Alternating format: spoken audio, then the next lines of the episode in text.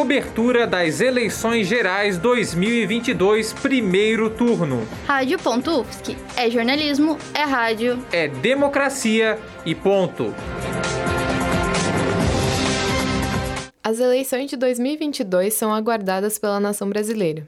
Nessa ocasião, candidatos concorrem ao cargo de presidente da República, governador, senador, deputado estadual, federal ou distrital. Elas ocorrem no dia 2 de outubro. O voto é obrigatório para homens e mulheres brasileiros entre 18 e 69 anos e facultativo para jovens de 16 e 17 anos, pessoas acima dos 70 e analfabetos.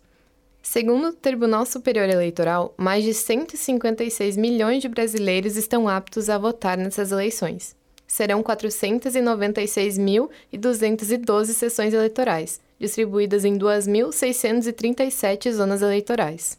Este ano, concorrem à presidência 11 candidatos, sendo eles Ciro Gomes, ex-deputado federal e ex-governador do Ceará, vice-presidente do PDT, Partido Democrático Trabalhista, pelo qual é candidato.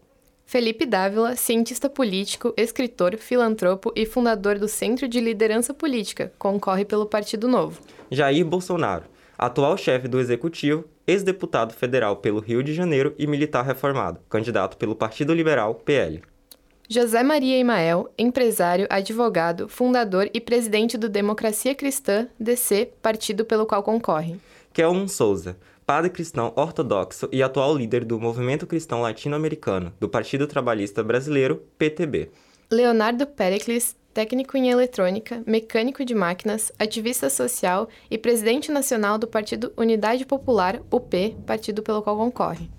Luiz Inácio Lula da Silva, ex-sindicalista, ex-metalúrgico e ex-presidente do Brasil que governou em dois mandatos, de 2003 a 2010, candidato pelo Partido dos Trabalhadores, PT. Simone Tebet, atual senadora pelo Mato Grosso do Sul, também é advogada, professora e escritora do Movimento Democrático Brasileiro, MDB. Sofia Manzano, que já foi presidenta da União da Juventude Comunista, é economista, militante política e professora, concorrendo pelo Partido Comunista Brasileiro, PCB. Soraya Tronic, atual senadora pelo Mato Grosso do Sul, advogada e vice-líder do governo no Congresso Nacional do União Brasil. Vera Lúcia, uma das fundadoras do Partido Socialista dos Trabalhadores Unificados e presidente do Partido do Sergipe, concorrendo pelo PSTU. A votação tem horário unificado em todo o Brasil.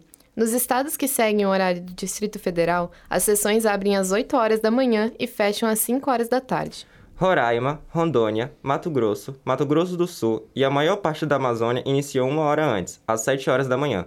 O estado do Acre e o restante da Amazônia começam duas horas mais cedo, às 6 da manhã, para que a votação termine pontualmente às 5 horas da tarde. São 26 estados e o Distrito Federal, e 5.570 municípios que reúnem os mais de 212 milhões de habitantes do país, que serão diretamente influenciados pelas eleições. Eu sou Gustavo Fidelis. E eu sou Fernanda Zuirtz, para a cobertura das eleições gerais 2022 na Rádio.UFSC. Cobertura das eleições gerais 2022, primeiro turno. Rádio.UFSC. É jornalismo, é rádio. É democracia e ponto.